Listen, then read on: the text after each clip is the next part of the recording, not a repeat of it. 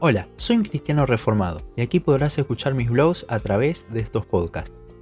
La Biblia dice que el Espíritu Santo es las arras, las garantías de nuestra herencia celestial, nuestra salvación. Efesios 1:14. Por lo tanto, estudiar acerca de cómo Él se relaciona con nosotros es algo crucial para estar firmes. Hoy quiero que veamos justamente cómo era la relación entre el Espíritu de Dios y los hombres antes y después de Cristo. Cuando vamos al Antiguo Testamento podemos ver que el Espíritu Santo venía sobre las personas. Esto lo podemos ver, por ejemplo, en cada uno de los jueces de Israel.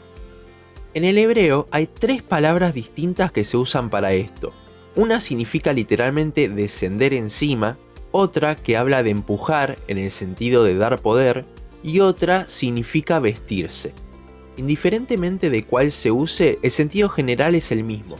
El espíritu venía para capacitar, ayudar a la persona a hacer algo que no podía por su cuenta, como en el caso de los jueces o cuando personas profetizaban. Sin embargo, esta vestidura del Espíritu Santo era temporal. Una vez cumplido su objetivo o si la persona entraba en pecado, como Saúl, el Espíritu se iba. Esto era para ciertos hombres en ciertos momentos para ciertos propósitos. Sin embargo, ahora después de Cristo, la Biblia dice que el Espíritu mora en nosotros. Romanos 8.9, 8.11, 1 Corintios 3.16.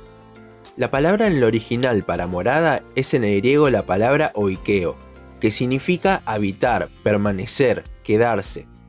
En Juan 14, 16 al 17 dice que si tenemos al Espíritu Santo, Él está con nosotros para siempre. Y la palabra oikeo refuerza esto ya que no habla de una morada transitoria, sino del lugar de uno, donde uno permanece. Decir que la salvación se pierde entonces es negar la morada del Espíritu Santo en el creyente, ya que si la morada es para siempre y Él es la garantía que tenemos de nuestra salvación, entonces es imposible perder algo de lo cual estamos garantizados de que lo vamos a tener para siempre, si realmente lo tenemos. Una pobre comprensión de la doctrina de la morada del Espíritu Santo nos puede llevar a pensar que la salvación se puede perder, pero a la vez hay pequeñas cosas que se admiten en el mundo cristiano que van en contra de esta doctrina. Un ejemplo que se ve mucho sería la alabanza popular. Cientos y cientos de veces se repite la frase desciende Espíritu Santo o ven a este lugar o cosas similares. Decir estas cosas es volver al Antiguo Testamento donde el Espíritu iba y venía, por lo tanto, hay que tener cuidado con esto ya que el creyente recibe el Espíritu Santo en el momento de su conversión como garantía de esa conversión. Los únicos casos donde el Espíritu Santo después de Cristo no vino en el momento de la conversión es en los primeros capítulos de Hechos, donde en realidad es una transición desde la venida de Pentecostés, ya que unos capítulos más adelante ocurriría como pasa hoy en día en el momento de la conversión.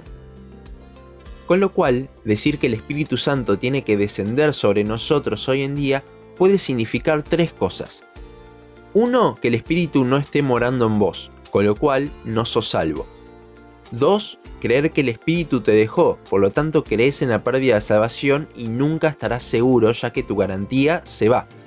Tres, nunca tuviste un correcto entendimiento de la morada del Espíritu Santo en el creyente, y ruega a Dios que si alguien suele decir estas cosas, sea la opción número 3. Para terminar, tengamos cuidado con las pequeñas sutilezas, ya que pueden llevar a grandes problemas doctrinales como la pérdida de salvación. El Espíritu Santo es nuestra garantía para siempre. Hasta aquí nuestro podcast de hoy. Seguinos en Facebook, Instagram, YouTube y Spotify. En todas nos encontrás como un cristiano reformado. También seguinos en uncristianoreformado.blogspot.com para leer el resto de nuestros blogs. Nos vemos en la siguiente ocasión.